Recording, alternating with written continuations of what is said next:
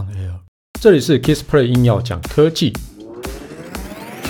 无论是有事没事、大事小事、台湾事、国际事，只要是科技事，让我来告诉你到底发生什么事。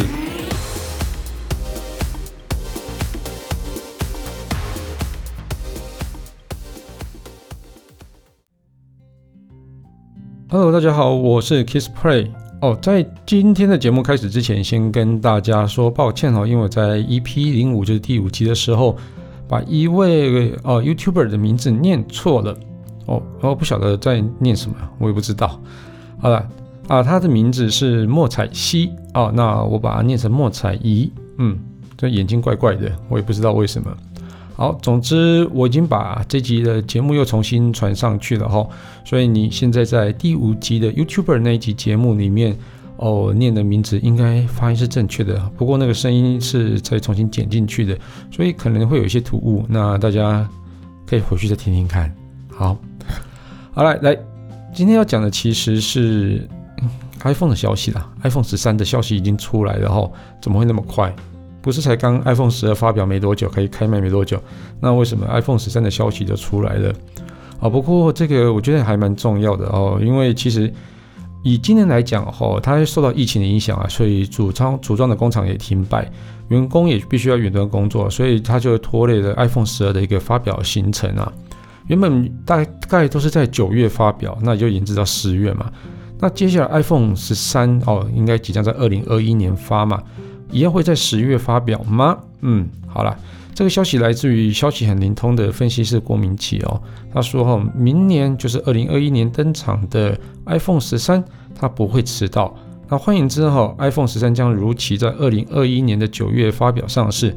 但是呢，我直觉认为 iPhone 十三的名字不会叫 iPhone 十三，因为其实在欧美人士其实很忌讳十三这个数字，所以呢，我觉得有可能会跳号。那可能跳到十四这样子哈啊，不过没关系，反正我们这一集就以暂时以 iPhone 十三来去称呼它哈。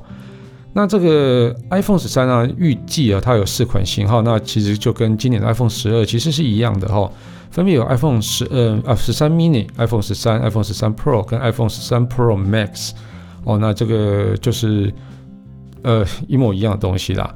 但我一直觉得 mini 的销售非常的糟糕，所以。iPhone 十三 mini 到底还会不会存在，也是一个问号哦。呃，但是郭明奇好像也是这样讲的，所以我们先暂暂时相信他哦。好，那下一代的那个 Pro 版本啊，它会 Pro 跟 Pro Max 啊，它会针对超广角镜头进行升级啊。从今年的 F 二点四啊五枚的镜片组啊升级成 F 二点八六枚镜片组啊，那自动对焦的表现会有所提升。那提升之后的超广角啊哦，将会在二零二二年的 iPhone 十四哦，连两年后都预测到了哈。iPhone 十四啊，它会成为标准配备哦，也就是说 iPhone 十三的 Pro 哦的一个广角镜。以后在 iPhone 十四，无论是 mini 还是什么东西，可能都会用上。不过谁知道两年后啊，它整个 product roadmap 可能也改了，也不一定。好，那另外我觉得这个消息比较重要哈。那 iPhone 十三号可能会有两款采用 LTPO 低勾号的显示技术，LTPO 这个很重要哈，那待会再跟大家稍微讲一下。哦，所以这个技术来了之后呢，哦，可以让手机实现。哦，它可以有一到一百二十赫兹的一个可变的萤幕更新率啊，这个蛮厉害的、哦。一赫兹这个怎么达到的？那这个我肯定另外一集会再跟大家说哈、哦。那这个功能就是苹果所谓的 ProMotion 的功能啊。那根据传言，换上新的面板啊，新的 OLED 面板的 iPhone 十三号，萤幕啊，它会降低百分之五到百分之二十的电力损耗，也就是更省电哦。那 LTPO 简单来说啊，它可以解决。LTPS 的一个问题，LTPS 的 OLED 是现在目前 iPhone 用的一个 OLED 技术啊。那 LTPO 就是下一代可能会用的一个技术哦。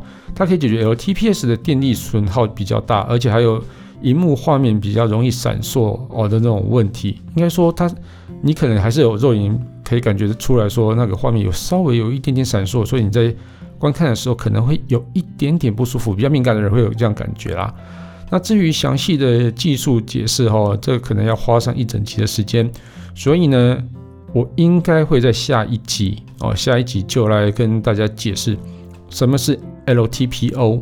好，那请大家哦，那集很硬，请大家拜托一定要听哦，支持我讲更硬的节目这样子。好了，那 iPhone 十二就今年十月发表。那在此之前，然后有传闻说 iPhone 十二将是第一款具备一百二十赫兹的荧幕，呃的特色的一个 iPhone 啊。但事实上并不是这样子哈。那据了解哈，原因其实是在电池寿命啊，因为苹果它好像不太满意一百赫兹、一百二十赫兹在 iPhone 上的一个功耗表现，尤其好像是 iPhone 十二它首次导入了五 G 的一个技术，所以你权衡之下，到底要用一百二十赫兹呢，还是用五 G？这两个其实都是蛮耗电的。哦，所以苹果舍弃了一百二十赫兹，拥抱下一代的通讯技术。但随着 LTPO 的出现之后，它会更省电。所以呢，哦，有可能真的在 iPhone 十三的时候就会去使用它这样子。好，那据了解啊，这个面板啊，有可能是三星哦会去做 LTPO 的一个提供啊。哈，他说哦，他预计向苹果提供一点四亿部的 iPhone 哦。那去供应 LTPO 的面板哦，那到底会不会有包含对 LG 呢？好，因为我想苹果它大部分都不会把鸡蛋压在同一个篮子里面哦，不是，应该说苹果不会放在同一个篮子里面，对，因为它通常在找的供应商不会有只有单一家，因为实在太危险，然后。那刚刚讲的 LTPO 技术啊，哦，它其实不是第一次使用。那之前在 Apple Watch Series Five 呃 Series Four 啊，跟后续表款上面，然后啊，它都有是使用这个技术啊。哦，因为荧幕它具备低功耗的功能啊，平时平常没有用的时候，它可以把荧幕的更新率呃趋近于零哦，也就是说。像是 Always on Display 的时候啊，那就让那萤幕更新率降低非常的多这样子哦，所以几乎不用更新哦，那也是 LTPO 技术的一个特性。那这个我以后呃下一应该下一集也会讲。那 iPhone 十三呢，它有可能会用上 LTPO 的 OLED 啊，也代表明年的 iPhone 十三也可能会加入 Always on Display 的一个功能。不过果粉之间有一个有一个很特别的说法啊，他就说。以 iPhone 来讲啊，它的偶数机种永远优于奇数机种啊，也就是，呃，十二会比十一好，哦，就是，诶，本来就是啊，哦，就是反正是偶数系列还会有比较有创新的一个东西啦，有创新的表现。但是等一下明年，我一直真的不会觉得它名字叫 iPhone 十三，我一直觉得它明年的名字叫做 iPhone 十四，所以呢，它会不会？大大的超越 iPhone 十二呢？十四会不会超越十二呢？好了，我们反正明年明年就知道了。好，那接下来讲另外一支手机的消息哦。那这个这个品牌也是目前一直在崛起的品牌啊啊，这个品牌是 vivo，就是一个中国的一个很厉害的手机品牌。那它就一直推出推出蛮多黑科技的哦。那它之前宣布啊，跟蔡司哦。蔡司镜头它推出合作，推出一个 X 六零的一个新机。那蔡司镜头我们以往都叫什么？菜头哦。如果有在用蔡司镜头拍照的人都知道这个东西叫菜头，那贵贵的，嗯。哦，那这支新机呢？X 六零新机它主打那个微云台黑光夜视的二点零功能哦。这个原本它的微云台功能就蛮强的哦。那加上那个黑光夜视的功能，到底会变更强呢？也不知道，那也要等明年才知道。哦，应该年底就知道了。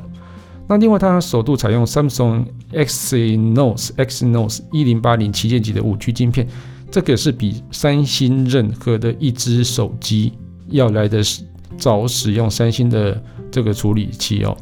那 Exynos 的处理器其实一直以来表现都也不错哦，一直以来都是用在三星的旗舰机种上面哦。那 Samsung Exynos 的一零八零这个哦处理器也跟大家稍微解释一下。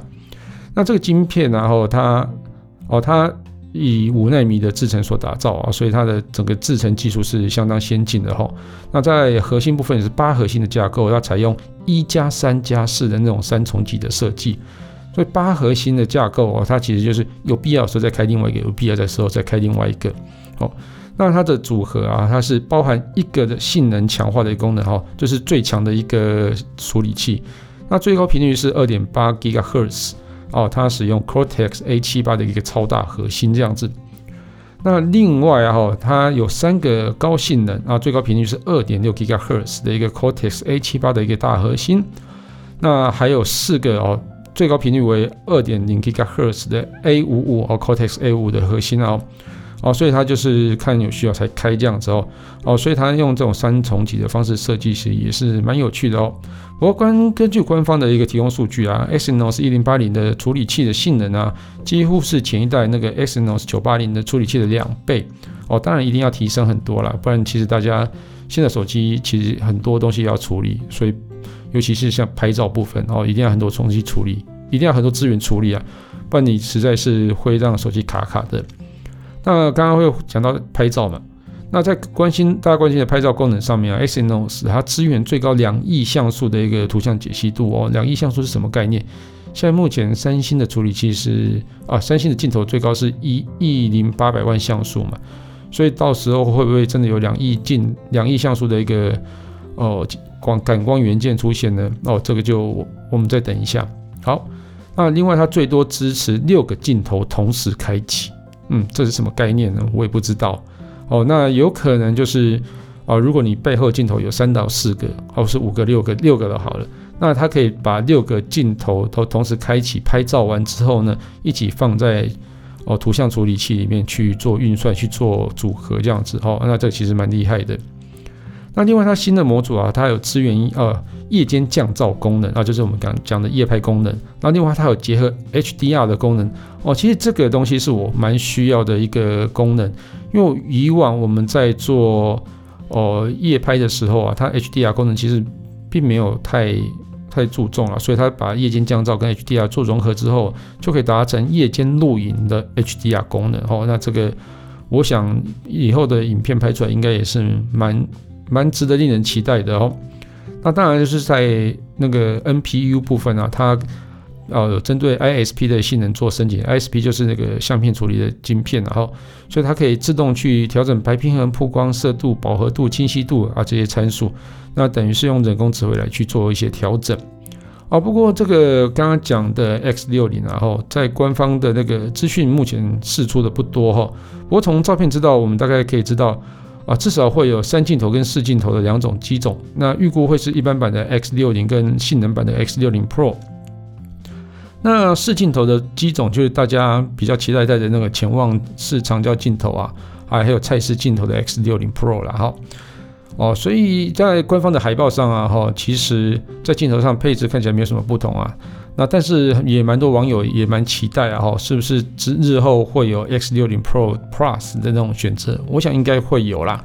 好，那目前官方还没有正式宣布宣布 vivo X60 系列的日期哦，跟规格还有售价啊，但十二月二十八啊，应该就会去宣布啊。那宣布完应该是也是蛮重磅的一个消息。好了，那今天的节目就到这边告一段落。如果喜欢我的节目，欢迎订阅与分享。那如果我这一集里面还有讲错什么东西的话，也欢迎就直接在留言给我，哦，跟我说你哪里有讲错了，我那我会马上来去做更新。那现在的节目已经进入了第三季啊，将以更简短及时的内容分享更多有趣的科技事。那如果想听什么题材或有更多问题想要讨论的话，欢迎到 Facebook 粉丝团 KissPlay K I S P L A Y 哦，上面留言给我，谢谢大家，拜拜。